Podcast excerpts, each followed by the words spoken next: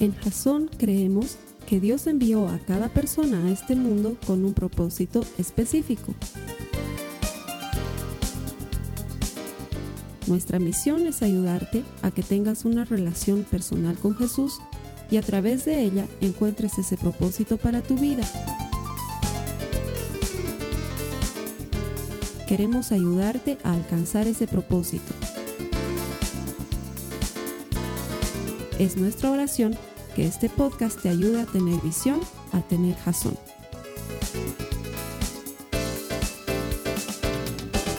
Gracias por conectarte una semana más con nosotros a los servicios que Jason pone para ti en el Internet. Esto que hacemos lo hacemos convencidos de que todo el que encuentra a Dios encuentra vida. Nuestro deseo es que encuentres vida en la palabra de Dios. Esa palabra va a caer en ti y va a producir fruto y te va a transformar en un auténtico seguidor de Jesucristo. Y eso es lo que queremos hacer por ti. Transformarte, convertirte en un auténtico seguidor de Jesucristo. Porque la idea es que le sigamos de verdad. Una cosa es ser simpatizante y otra cosa es ser militante. Y estamos seguros que hay una gran diferencia si tú das ese paso en tu vida. La palabra de Dios tiene el poder para hacer eso, así que bienvenido a los que vienen aquí todos los domingos a Jasón. Les doy gracias por elegir venir a la iglesia. Venir a la iglesia es una opción, que de hecho de eso vamos a hablar un poco en el mensaje de hoy. Es una opción, puedes no venir a la iglesia, pero cuando vienes siempre sucede algo especial. Dios hace algo por nuestras vidas. Y eso lo vamos a entender hoy en el último mensaje de la serie que se llama A Corazón Abierto. Eh, durante esta serie, cuatro semanas que ha durado, hemos explorado cuatro preguntas que Jesús hace a sus discípulos, que Jesús le hace a la gente, que Jesús hace con los que interactúan. Y es que es increíble, pero la mayoría de nosotros estamos buscando una respuesta de Dios y el shock ocurre cuando Dios es el que te hace la pregunta a ti. En lugar de que Él responda tu pregunta, te responde con otra pregunta. Y de hecho, esa manera de enseñar de Jesús es muy famosa y muy estudiada aún por no cristianos porque Jesús es reconocido como uno de los más grandes maestros de la historia. Las preguntas que hacía siempre desnudaban el alma de las personas y la primera semana veíamos que Jesús nos preguntaba, ¿por qué tienes miedo? ¿Por qué tienes miedo? Si yo estoy contigo, si estamos juntos, si estoy viviendo contigo en tu barca, que era la, la, la palabra que estábamos utilizando, la, la cita bíblica que estamos utilizando como base para entender que cuando Jesús está con nosotros realmente no hay por qué temer. Y la segunda semana Jesús preguntaba, ¿de veras crees que puedo hacer esto? Y, la verdad es que muchas veces no le pedimos cosas a Dios porque sencillamente no creemos que nos, nos, las vaya a dar, o no creemos que las pueda hacer, o no nos creemos dignos de pedirle algo. Y por eso Jesús necesita preguntarte, ¿de veras crees que puedo hacer esto? Y la tercera semana, la semana pasada veíamos que Jesús nos decía, ¿quieres ser sano? Porque habemos personas que preferimos estar como estamos, es decir, estamos incómodos con una enfermedad o estamos incómodos con una situación de nuestra vida, estamos incómodos con alguna cosa en nuestro trabajo, estamos incómodos con algún maltrato que recibimos de alguien más, pero nos hemos acostumbrado y, y Jesús te enseña y te pregunta, ¿quieres que haga algo por ti? Porque una cosa es que necesites ayuda, pero otra cosa es que quieras ayuda. Cuando necesitas ayuda, es muy difícil hacer algo por ti, pero cuando quieres ayuda sí se puede, porque hay mucha gente que necesita, pero no necesariamente quiere ayuda. Y eso lo veíamos la semana pasada. Y esta semana vamos a hablar de uno de los temas menos hablados entre cristianos y sin embargo de los más frecuentes. Vamos a hablar de las dudas espirituales y vamos a encontrar que Jesús pregunta algo muy especial sobre esto, pero sobre todo la respuesta que viene a partir de esta pregunta. Acompáñame por favor en tu Biblia a Lucas el capítulo 24, los versos 36 al 38. Lucas 24, 36 al 38. Mientras vas buscando esa cita bíblica, puedes estar seguro que cada vez que te conectas a Jason o que asistes a uno de nuestros servicios, vas a escuchar un mensaje de la palabra de Dios en el que te presentamos a Jesucristo. Esa es la idea básica de nuestros mensajes. No importa de lo que te hablemos, el objetivo central es presentarte a Jesús y su obra salvífica para tu vida y eso tiene mucho poder. De hecho, eso es lo que está sucediendo en Lucas 24. Mira, dice que entonces justo mientras contaban la historia, estos eran los discípulos de Maús, ahorita te lo explico, de pronto Jesús mismo apareció de pie en medio de ellos. La paz sea con ustedes, les dijo. Pero todos quedaron asustados y temerosos. Pensaban que veían un fantasma. ¿Por qué están asustados? les preguntó. ¿Por qué tienen el corazón lleno de dudas? Resulta ser que Jesús había estado caminando con dos de ellos, camino a una población que se llamaba Emaús. Y por algunas razones estos dos de sus discípulos no le reconocieron, ya había resucitado, no le reconocieron y caminaban y le contaban, le decían, eres el único que no te has enterado de Jesús de Nazaret, poderoso, y le empiezan a predicar a Jesús de Jesús. Y en medio del camino, Jesús se sorprende que ellos hayan sido incapaces de comprender aún la palabra, porque estaban muy deprimidos y muy tristes porque Jesús había muerto y les dice es increíble que no hayan entendido la palabra de Dios y comenzando por el Antiguo Testamento empieza a predicarles todo el camino y les enseña. Y entonces cuando llegan a un lugar donde ya se hacía de noche para hospedarse, lo invitan porque él se hace al que se estaba yendo más lejos. Y la Biblia es cautelosa en decirnos que se hace al que se estaba yendo lejos. Y le dice, no, Señor, no, no te vayas, quédate con nosotros, comeremos un pancito, tomaremos un vinito. Y entonces Jesús entra donde ellos estaban hospedados y cuando parte el pan dice que los reconocen y entonces Jesús ya no estaba. Entonces, aunque ya era tarde y de noche, vuelven corriendo otra vez a Jerusalén para contarles a los discípulos lo que habían vivido. Y en ese momento, cuando les están terminando de contar que acaban de ver a Jesús, en ese momento Jesús aparece en medio de ellos. Y les dice, la paz sea con ustedes. Y todos se asustan porque les parece estar viendo un fantasma. Y Jesús les hace esta pregunta, ¿por qué dudas? ¿Por qué dudas? Has estado tanto tiempo conmigo. Has visto que he hecho tantas cosas. Nunca te he fallado. Nunca te he decepcionado. Nunca me he quedado de lado en tus intereses y tus necesidades. Pero aparece algo nuevo y dudas. Y quiero que entiendas que esta pregunta de Jesús no es una pregunta de, de reprimenda. Es más bien una pregunta que trata de encontrar el motivo de la falta de fe de nuestros corazones. No te estás recriminando, ¿por qué dudas? Como se ven en algunas películas, ¿no? Sobre todo esas películas que no me gustaban de Semana Santa de cuando era chiquito. Has debido ver esas películas, por ejemplo, la de Jesús que aparecía así, no se lo veía, ¿no? Tenía cabello largo y no teníamos idea quién era Jesús. O esas películas en las que Jesús aparece muy flaquito y muy enojado y cuando Pedro duda lo mira y le dice, ¿por qué dudaste? ¿no? Y lo hace sentir miserable a Pedro. En realidad esta pregunta no va en ese sentido, es, es una pregunta que está tratando de hurgar en el corazón de los discípulos. ¿Qué ha pasado? Ya sabían que esto iba a pasar, les dije que iba a resucitar, ¿por qué? ¿Por qué dudan? Y la verdad es que entre cristianos hablamos poco de este tema porque para todos los cristianos en general la duda es sinónimo de no haber fe. O sea, has orado por algo y no ha pasado, es que no tienes fe, has dudado y no tienes que dudar, tienes que orar sin vacilación. Y nos ponemos una carga que es bien pesada de llevar y no, no me malentiendes, estoy contigo. Creo que la duda es el otro lado de la fe, es la fe puesta en lo contrario. En lugar de creer que va a pasar lo que le has pedido a Dios o lo, o lo bueno que esperas, crees que va a pasar lo malo que no esperas que suceda. Eso es dudar. Y sin embargo, también creo que las personas que tienen una fe mucho más sólida o este tipo de fe que nosotros admiramos en una persona, son personas que han sabido vencer sus dudas. No me imagino que puedas tener mucha fe sin haber tenido que pasar primero por la puerta de la duda y por la puerta de vencer tu incredulidad. Y estoy convencido de que si nosotros somos capaces hoy de trabajar en contra de esas dudas que tenemos, que pueden ser legítimas y racionales, muy racionales, si vencemos esa prueba, vamos a salir fortalecidos en nuestra fe. La duda no me asusta. La duda es una antesala a que seas una persona de fe. Y de hecho vamos a estudiarlo hoy en la vida de uno de los que no estaban ahí cuando Jesús se presentó.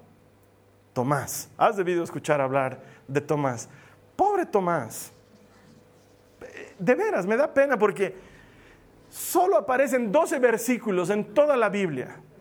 En 12 tristes versículos. Y se ganó la fama del incrédulo. ¿No es cierto? La gente suele decir ese dicho común, yo como Santo Tomás, hasta no ver, no creer. Y el pobre, por una triste participación en la escritura, se ganó la chapa de ser el incrédulo de la vida. O sea, todos lo utilizamos como ejemplo de incrédulo. Cuando te encuentras con una persona que no cree mucho, tú le dices, ¿qué te pasa?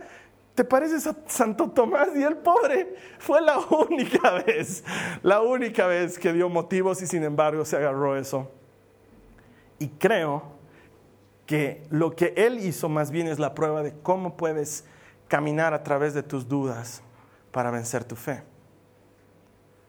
Acompáñame por favor a Juan, que es el que había estado tomando lista de quienes iban a la iglesia. Juan 20, 19, 22 y luego vamos a saltar al verso 24. Juan 20, 19, 22 y luego saltamos al verso 24. Por favor, dice la palabra de Dios en Juan 20. Ese domingo al atardecer, ¿qué día era? Domingo, al atardecer. Los discípulos estaban reunidos con las puertas bien cerradas porque tenían miedo de los líderes judíos. De pronto, Jesús estaba de pie en medio de ellos. O sea, es como que había agarrado esta costumbre de entrar sin usar la puerta. Y les dice, la paz sea con ustedes. Mientras hablaba, les mostró las heridas de sus manos y de su costado. Ellos se llenaron de alegría cuando vieron al Señor. Una vez más les dijo, la paz sea con ustedes. Como el Padre me envió a mí, así yo los envío a ustedes. El verso 22 dice, entonces sopló sobre ellos y les dijo, reciban al Espíritu Santo. Y saltamos hasta el verso 24 donde dice, Tomás, uno de los doce discípulos, al que apodaban el gemelo, no estaba con los otros cuando llegó Jesús. ¿Y por qué digo que Juan estaba tomando lista? Porque de veras que es verdad lo que yo te digo, Dios no toma lista cuando vienes o no vienes a la iglesia. Pero ese día, ¿quién había faltado? Tomás. Y Juan nos hace saber el detalle diciendo, Tomás no vino ese día. Ese domingo particular, Tomás se faltó a la iglesia. Justo ese domingo.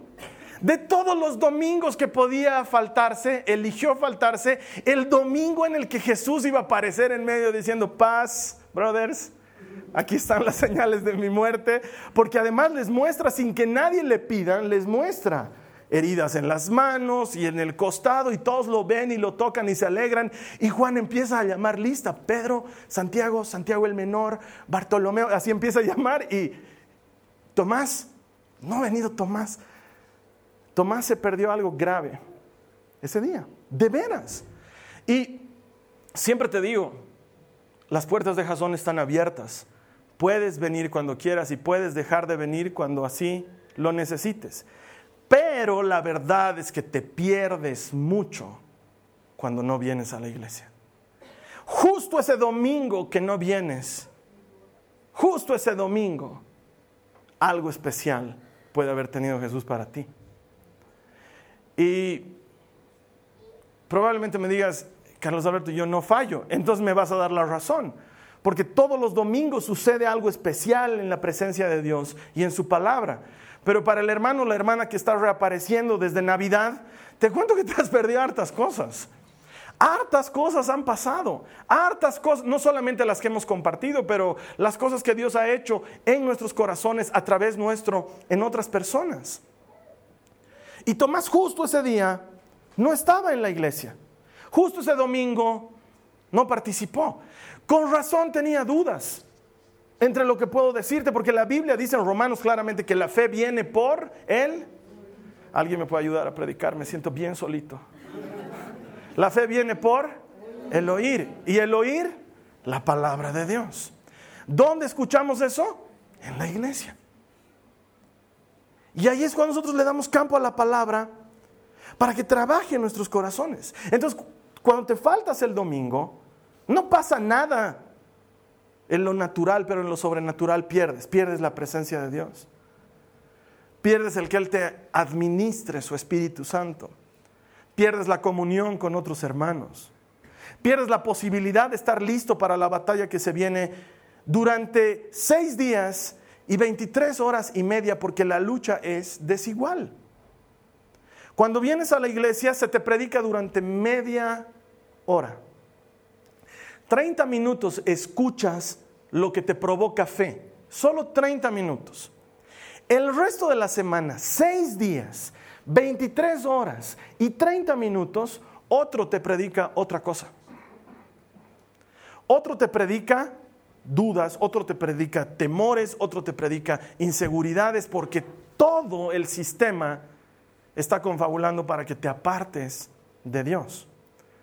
No sé si te pasa a ti como me pasa a mí, yo reniego, pero los domingos mientras me estoy duchando reniego y le digo a Dios, avísame si Joe Lostin pasa por las mismas cosas, porque para mí venir el domingo siempre es complejo, siempre es complicado. Siempre hay algo, siempre se presenta otra cosa, siempre hay algún problema. ¿Por qué? Porque el enemigo tiene interés en que no vengas a la iglesia. Existe, hay un enemigo, es verdadero, existe y trabaja y opera. Y quiere alejarte de Dios. No quiere que seas de su club de fans. No está esperando que le des un like en su página de Facebook. Quiere que le quites el like a Dios. Eso es lo que quiere. Quiere que no tengas comunión con Él y cada que nos faltamos a la iglesia nos perdemos algo. Y ese domingo Tomás no estuvo ahí. Y se perdió una cosa grande. Para empezar, Jesús apareció en medio. No tiene nada de espiritual, no tiene ningún significado especial, no hay ninguna aplicación al respecto. Es solamente que Jesús a veces le gustaba hacer este tipo de cosas, ¿no? Y entra y de repente, donde nadie lo esperaba, aparece ahí en medio. Seguramente si hubiera sido yo, hubiera puesto algo de neblina por debajo y unas luces y un micrófono con eco y les hubiera dicho paz, muchachos. No sé, pero Jesús hizo algo parecido porque no abrió puertas, no abrió ventanas, se metió y apareció. Y les mostró heridas y les dio el Espíritu Santo. Varias cosas importantes. Con razón, pues cuando Tomás llega, todos le cuentan y se preocupa. Mira lo que sigue diciendo los versos 24 y 25. Tomás, uno de los doce discípulos al que apodaban el gemelo, no estaba con los otros cuando llegó Jesús. Entonces ellos le contaron, hemos visto al Señor. Pero respondió, no lo creeré. Y aquí está su gran celebridad del pobre. A menos que vea las heridas de los clavos de sus manos, meta mis dedos en ellas y ponga mi mano dentro de la herida de su costado. Y sacado de contexto, como está llevado adelante en la vida, Tomás parece pues el gran dudador, no sé si existe esa palabra, pero digamos que existe, eh, eh, el gran dudador de la vida. Pero no metiéndolo en el contexto, no está pidiendo nada raro. Si leemos un par de versículos adelante, Jesús les había mostrado sus heridas en las manos y en el costado. Lo único que estaba diciendo Tomás es, yo quiero lo mismo. No estaba pidiendo algo extra, no fue muy exigente, no fue, dijo, ustedes se conforman con verlo comer pescado, yo quiero meter mi dedo en su llaga.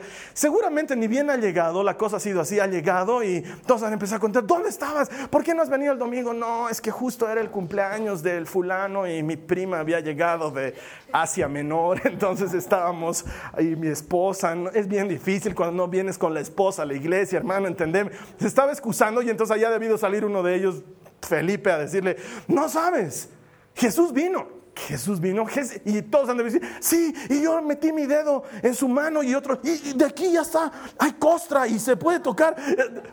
Seguro todos han empezado a contarle así, ¿entiendes? No ha sido como, como en las películas de Semana Santa de Jesús vino. Ah, no les creo. Digan, no es así. Es, emocionante. Jesús ha estado aquí con nosotros. No saben, sopló sobre nosotros y ahora tenemos Espíritu Santo. Mira lo que puede hacer.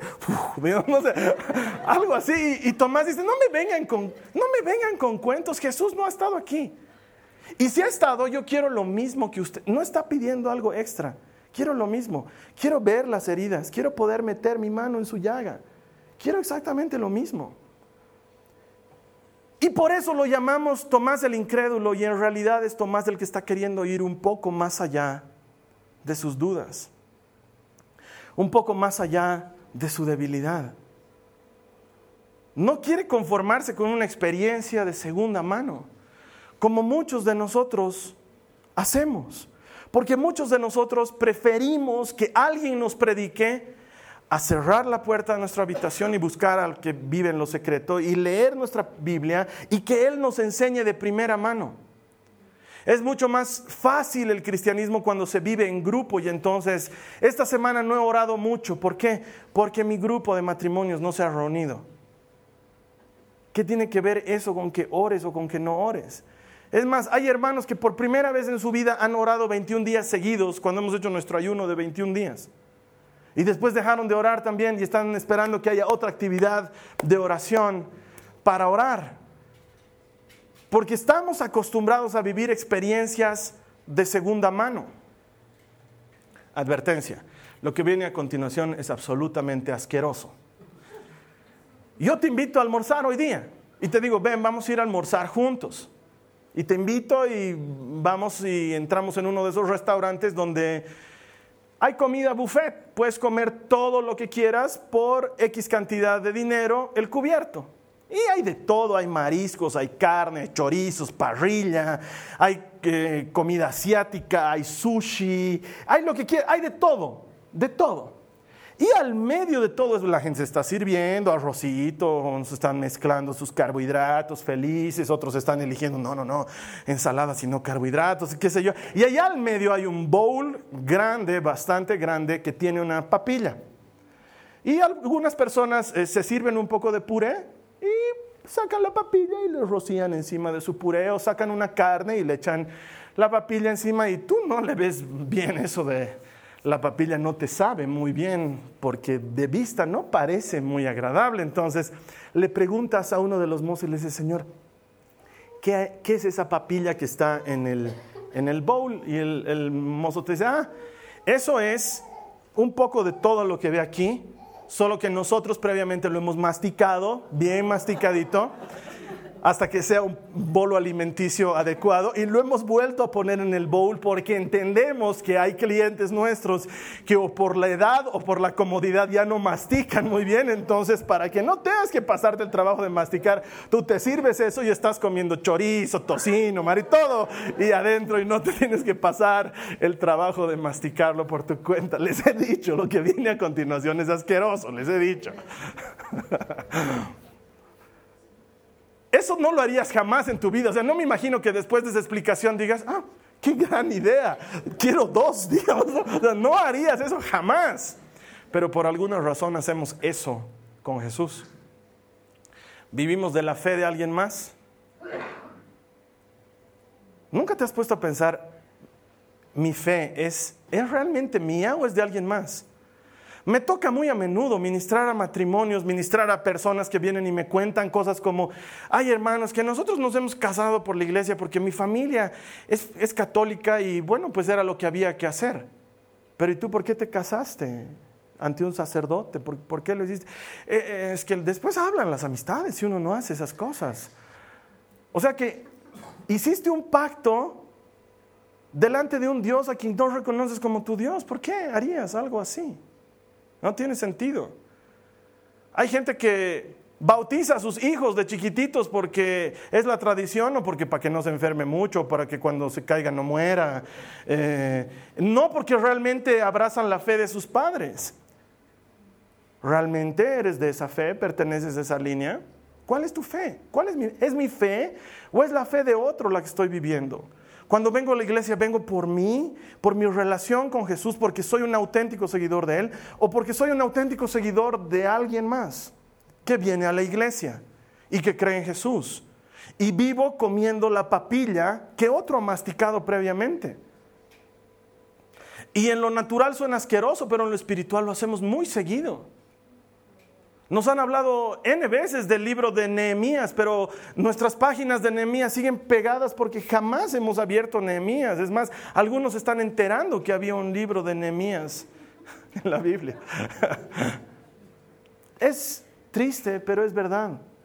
Tomás no está pidiendo algo extraño, está diciendo, quiero tener mi propia experiencia de lo que ustedes me cuentan que han experimentado. Y sí, hay duda detrás de eso, seguro, porque no les cree nada de lo que le han contado. Pero aparte de eso, más allá de esa duda, él está queriendo vivir exactamente la misma experiencia. ¿Por qué creo lo que creo? Es bueno preguntarse esas cosas. No necesitamos ser ovejas y seguir sin saber hacia dónde estamos yendo. No necesitas dejar tu cerebro en la puerta. Yo tengo una discusión pendiente con este, ¿cómo se llama Ricardo, este cantante? Ese, con Arjona. Algún día quiero verlo y charlaremos a ver de tu Jesús es verbo y no sustantivo.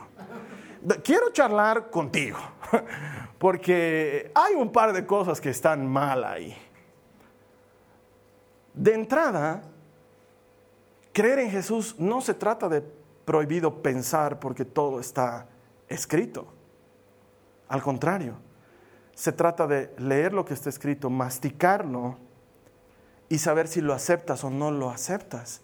¿Por qué crees lo que crees? ¿Por qué creo lo que creo? Porque después de todo hay cientos de ofertas espirituales por ahí en el planeta. Algunas llenas de bondad y de sacrificio.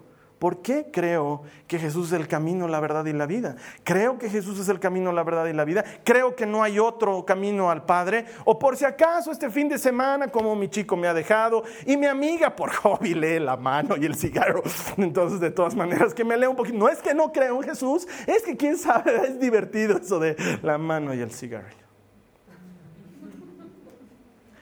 Y hay cientos de cristianos que hacemos eso cientos de cristianos que por si acaso que me lo vean en las cartas, que por si acaso, eh, por si acaso, por si acaso qué. Pregúntate. La pregunta de fondo aquí no es por qué dudas, es qué hay detrás de esas dudas. ¿Cuál es el motivo de la ¿Crees realmente en Jesús? ¿Crees realmente en Jesús? ¿Crees que este es el camino, el único camino, que no hay otro camino?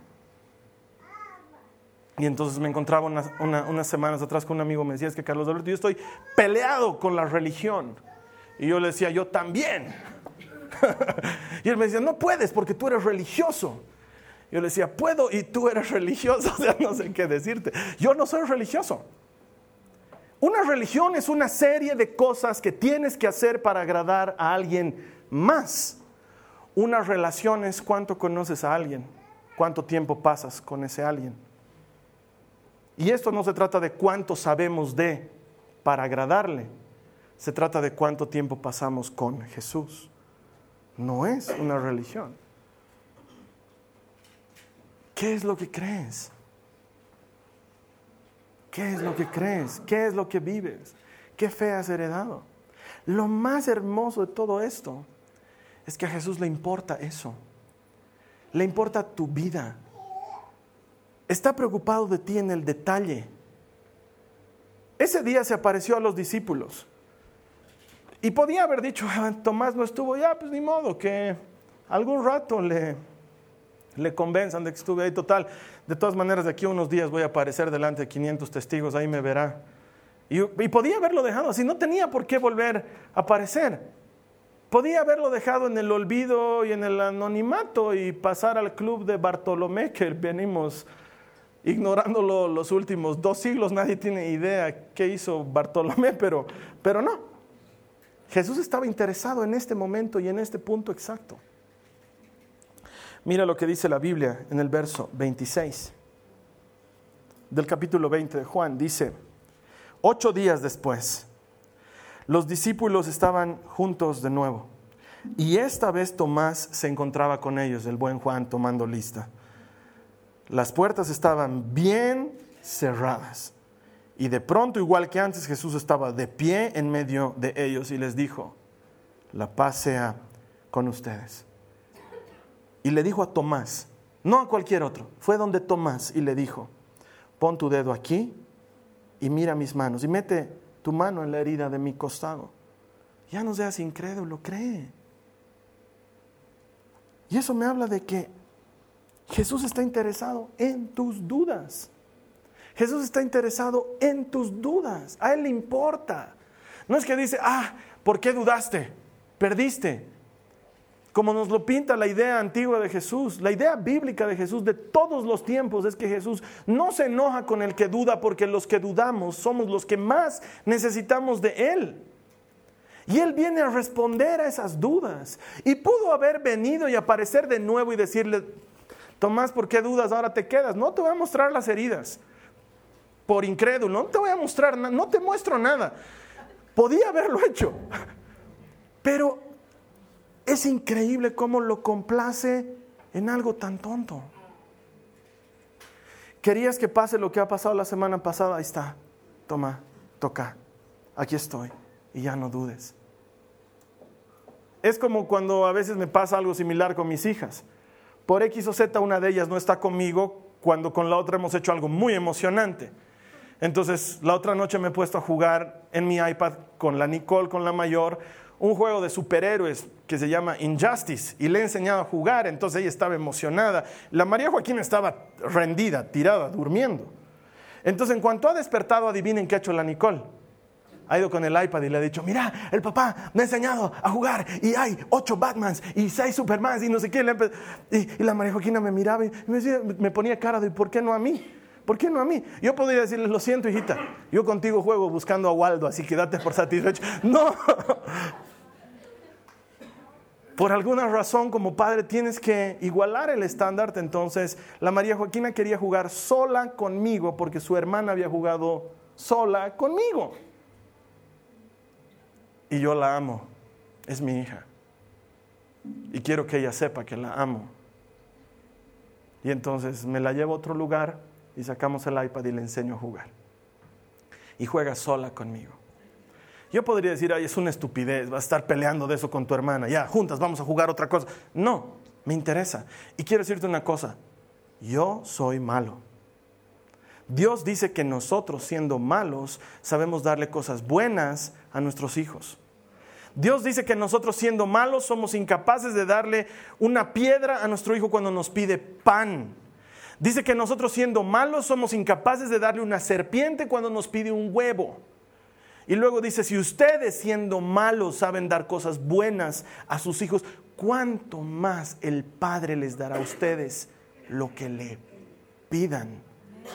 Y entonces Jesús se acerca y te dice, ¿por qué no lo crees todavía? ¿Por qué crees que Dios solamente escucha al hermano de adelante cuando ora, pero no te escucha a ti? ¿Por qué tienes esa extraña necesidad de que otro te enseñe cuando Dios está esperando para enseñarte Él? ¿Por qué estás esperando que haya una reunión de oración para que oremos por ti cuando tú puedes orar? ¿Por qué estás esperando que ese amigo que no viene a la iglesia sea evangelizado por otro de la iglesia cuando puedes hacerlo tú? ¿Por, qué dudas? Dice Jesús. ¿Por qué no me crees? ¿Por qué no crees que lo que he hecho por ti lo puedo hacer con alguien más? ¿Por qué no lo crees? ¿Por qué? No te faltan pruebas. Él sigue haciendo exactamente lo mismo. Y, y la respuesta de Tomás es increíble. Tomás se pone de rodillas en el verso 28 y le dice, mi Señor y mi Dios mi Señor y mi Dios. Y los que estaban con él.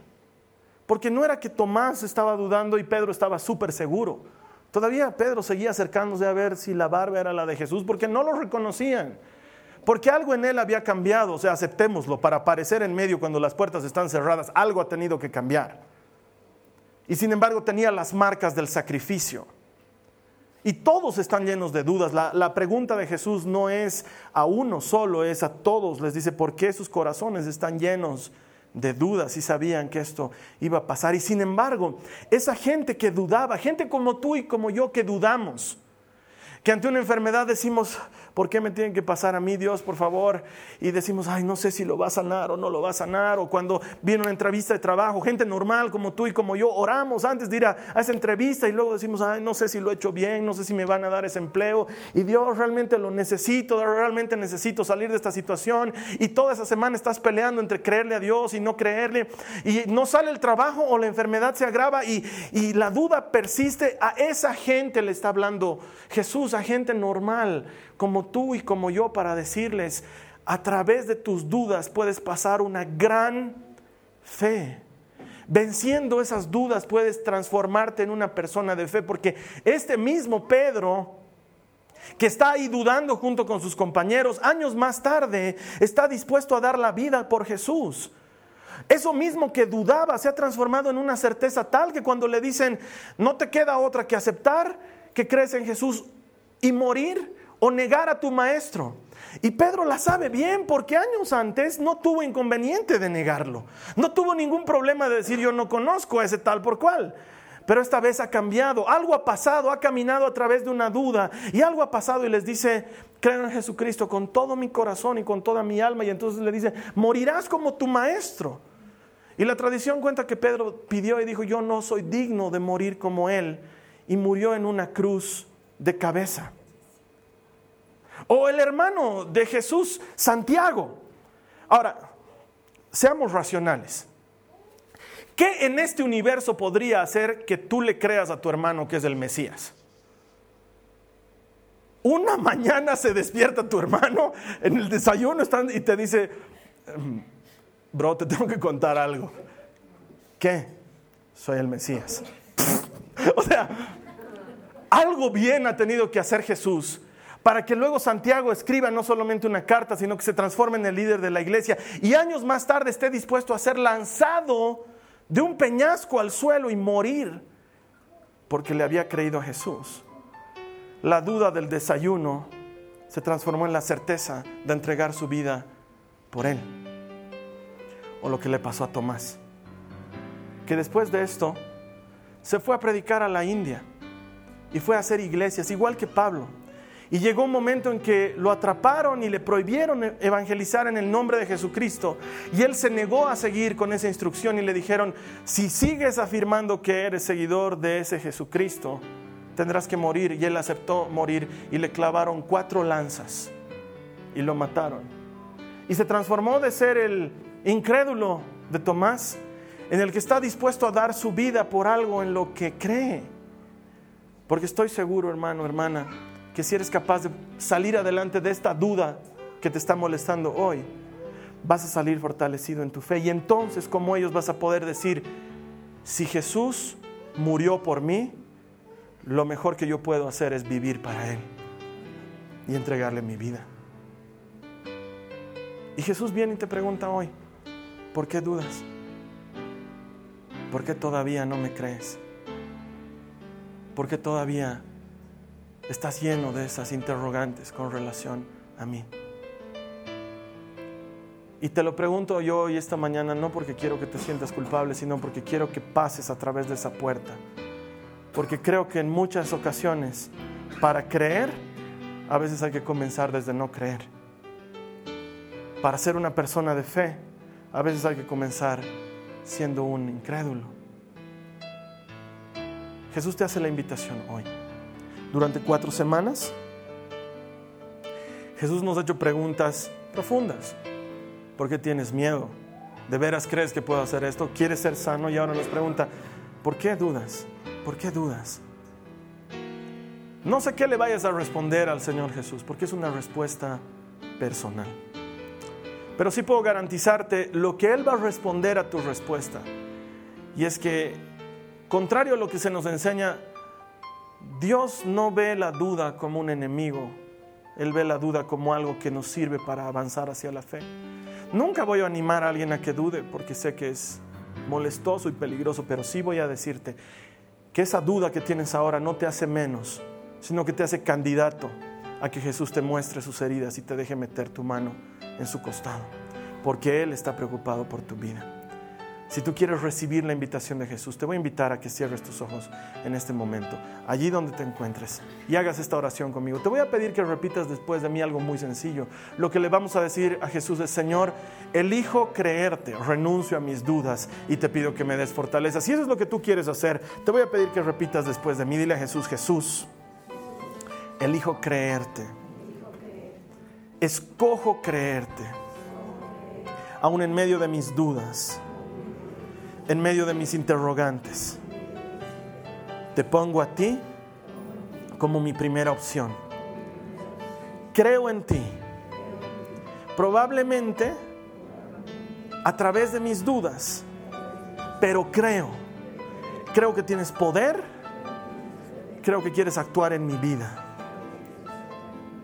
Te escojo. Te elijo hoy. Y te doy gracias por hacerme esta invitación. No me importa tanto mis dudas como pasar tiempo contigo. Gracias Señor Jesús. Amén. Puedo garantizarte una cosa, lo que garantiza la palabra de Dios. Cuando tú le entregas tu vida a Jesucristo, no sucede que todas las dudas son respondidas de inmediato, pero sí puedo decirte una cosa, Él no está jugando a las escondidas. Él va a ir respondiendo cada cosa en el proceso de revelarse a ti, porque esto no es una religión, no se trata de cuánto aprendes, se trata de cuánto le conoces. Bienvenido a la familia de Dios. Me da gusto ser el primero en decirte que Dios está feliz de que hayas decidido caminar a través de la puerta de las dudas. Esto termina aquí esta semana, pero la siguiente semana estamos iniciando una nueva serie que se llama Orar. El objetivo de esta serie es explorar distintas oraciones que hace Pablo en sus tantas cartas en el Nuevo Testamento para ayudarte a orar, porque muchos no oramos porque no sabemos cómo o pensamos que nuestra oración es monótona o tenemos un solo tipo de oración y queremos variar y no tenemos idea si podemos o no podemos. A partir de la siguiente semana y durante cuatro semanas vamos a aprender a orar distintas maneras de oraciones con un poder inigualable desde la experiencia de un hombre que comenzó persiguiendo a la iglesia y terminó dando su vida por ella. Eso lo vamos a vivir desde la siguiente semana. En tanto tú y yo volvamos a vernos, que sea una semana de bendición. Gracias y que Esta ha sido una producción de Jason Cristianos con Propósito.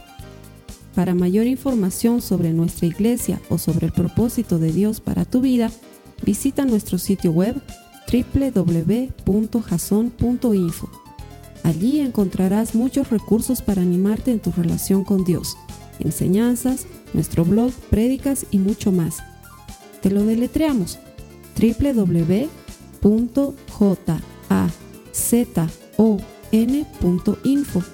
También puedes visitarnos en nuestro sitio en Facebook www.facebook.com barra Que Dios te bendiga abundantemente. Muchas gracias.